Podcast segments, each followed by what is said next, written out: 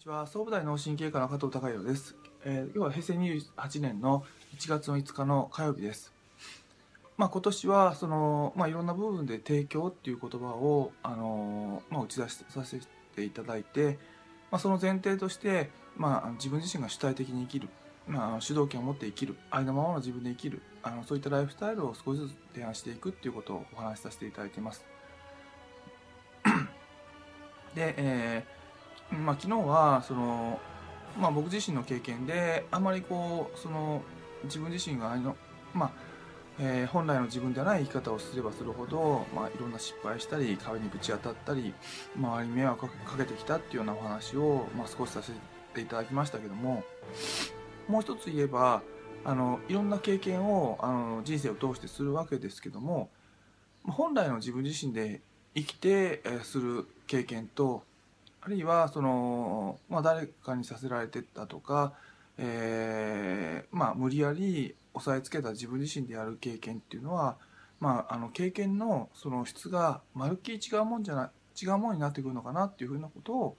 最近、まあ、思います。まあ、よくその、まあ、勉強で言えばうん例えばそのテレビゲームのその「ドラゴンクエスト」とかあのそういったもののあの地名はあのいっぱいあの子供の時にやったのはいまだに覚えているのに、えー、まあ、学校に習った地位の地名とか、あのまあ、教科書の名前とかっていうのは全然忘れちゃってるっていうふうなあのこと、えー まあ、大好きだったあの、まあ、野球なり、まあ、サッカーなりのあの技だとかルールだとかっていうのはよく覚えてるけども、えーまあ、学校で習った数学の、ま、公式だとかあの物理のあの法則だとかっていうのは全然頭に入ってきていない、まあ、そういった経験を、まあ、されている方っていうのは、ま、いるのかなというふうなことを思いますけどもやはりその、まあ、好きで自分が本当にのめり込んでやったものっていうのは、まあ、いつまでも経験として残って血肉化して残っていくんだと思いますし逆にその、まあ、あまり自分自身は価値を感じていないけどもやんなきゃいけないなと思ってやったものっていうのは、まあ、すぐ忘れちゃうのかなっていうような感じはしています。まあ、そういった部分を踏まえても、うん、やはりそのまあ、僕があのその中高時代だとかその研修時代、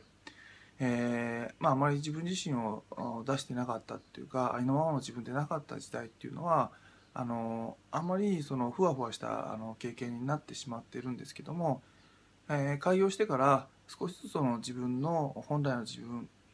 で生きるような生き方っていうのをしていく中で、まあ、一つ一つの経験が本当に、まあそのまあ、鮮明になってまあ、あの残っていく、えー、いろいろあの自分の気持ちにあの刻まれていくっていうようなあの非常に経験値になって血肉化されて残っていくっていうようなあの地に足つけて生きているあのっていうような感じを受けます。そういった意味でも、えー、本当に人生を生きるっていうことは、まあ、こういうことなのかなっていうのを徐々に徐々に身をもって体験あのしてますので、まあ、少しずつ、まあ、急にしていくっていうのはちょっと難しいにしても、まあ、あの本来の自分を出せるようなライフスタイルに徐々に変えていけたらなと思います。えー、今日はその本来の自分で生きる